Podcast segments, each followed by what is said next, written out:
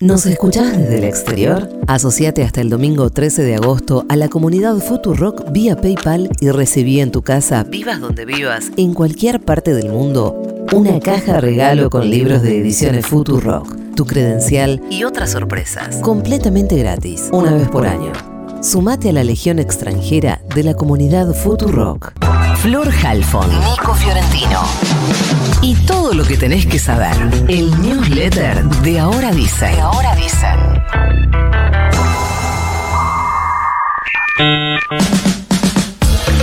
Conmoción ayer en el conurbano bonaerense, seguramente en distintos puntos del país. Una nena, Morena Domínguez, de apenas 11 años, fue asesinada por dos personas en moto cuando ella estaba entrando a la escuela. En realidad parece que iba al kiosco antes de entrar a la escuela, en Lanús Oeste. Según información policial, la abordaron para robarle la mochila, tironearon, le pegaron en el abdomen. La ambulancia demoró 40 minutos en llegar, eso empeoró su cuadro y después murió en el hospital.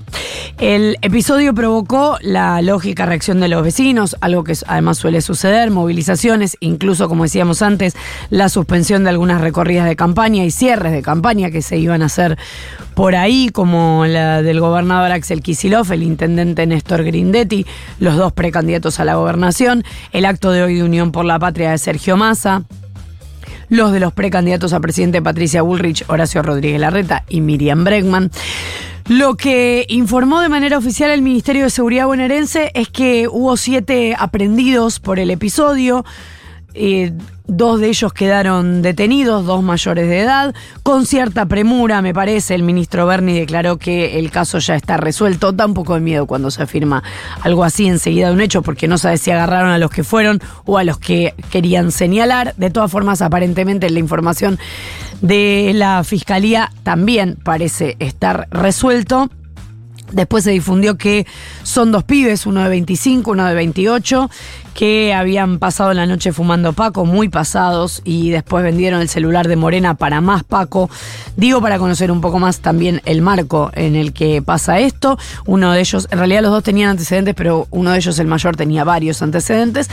Y por otro lado se difundió una información desde la Municipalidad de Lanús, la de Grindetti y la de Kravitz, Información desmentida por la fiscalía que lleva el caso, que decía que uno de los responsables de este hecho es un menor de 14 años, de quien además difundieron el nombre. Y no conformes con esto, lo vincularon con una diputada al frente de todos, diciendo que ella lo había defendido de otra detención hace poco.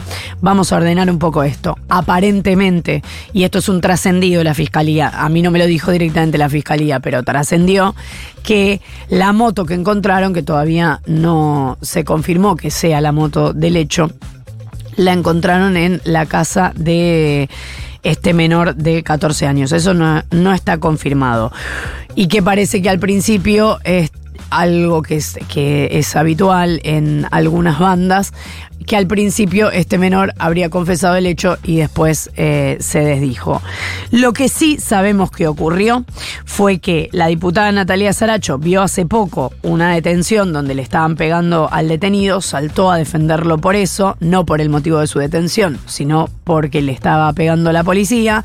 Este era el mismo menor de 14 años del que estábamos hablando, pero ayer quisieron vincularla a ella con él y con este hecho porque también era señalado este adolescente como es señalado como parte de la banda de quienes mataron a Morena, lleno, llenísimo de caranchos todo. Empezaron ayer una huelga de hambre algunos integrantes del Malón de la Paz. Tres de ellos se, encadenaron en las escalinatas del edificio donde funciona la Corte Suprema, frente al que están acampando desde hace una semana. Nadie los recibe. La protesta es ante la negativa de la Corte a recibirlos. Incluso estuvieron ahí con el Premio Nobel de la Paz, Adolfo Pérez Esquivel, que intercedió, trató de interceder en representación de los pueblos originarios y solamente logró ser atendido por secretarios de la Corte. Recordemos que este tercer Malón de la Paz llegó camino desde Jujuy, llevó una semana de permanencia pacífica frente al Palacio de Tribunales para que la Corte se pronuncie contra la reforma express de la Constitución de Jujuy, sin la menor consulta con comunidades originarias, por ahora no están logrando que nadie les preste atención. Después de cuatro meses de no lograr un diálogo, los metrolegados tuvieron una reunión con la empresa que maneja el subte, EMOVA, en la Subsecretaría de Trabajo porteña. Según un comunicado de los laburantes, hay un compromiso de la empresa de hacer una revisión de los descuentos de día de paro. Ahora entraron en un cuarto intermedio hasta el viernes y van a ver si acuerdan un plan de desavestización y la discusión de fondo por la reducción de la semana laboral.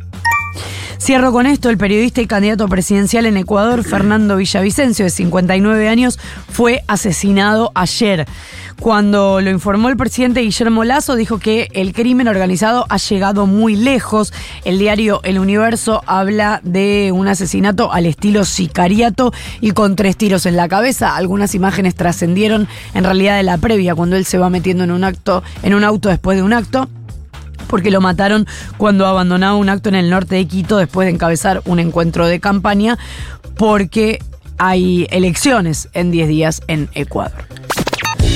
Naturalmente la violenta muerte de Morena Domínguez concentró toda la atención y adelantó al menos dos días el cierre de la campaña electoral que estaba previsto para mañana eh, viernes. La duda que atraviesa hoy el universo de la política es el impacto que puede tener en el electorado una noticia de este tipo, básicamente por dos cosas. Primero, algo que em, si bien es una muestra ínfima, eh, tiene un poco que ver con el clima electoral general y es eh, como ayer se escuchaba entre manifestantes en la NU frente a la eh, comisaría ahí en Villa Diamante cantar que el domingo no van a ir a votar. Claramente, digo, más allá de esta, esta prueba que insisto, es una es un, un testeo ínfimo, hechos como este desestimulan claramente la, la ida a votar. Y en segundo orden, porque em, en muchos lados, sobre todo en el conurbano, no todas las personas tienen claras las facultades de cada nivel de gobierno y las responsabilidades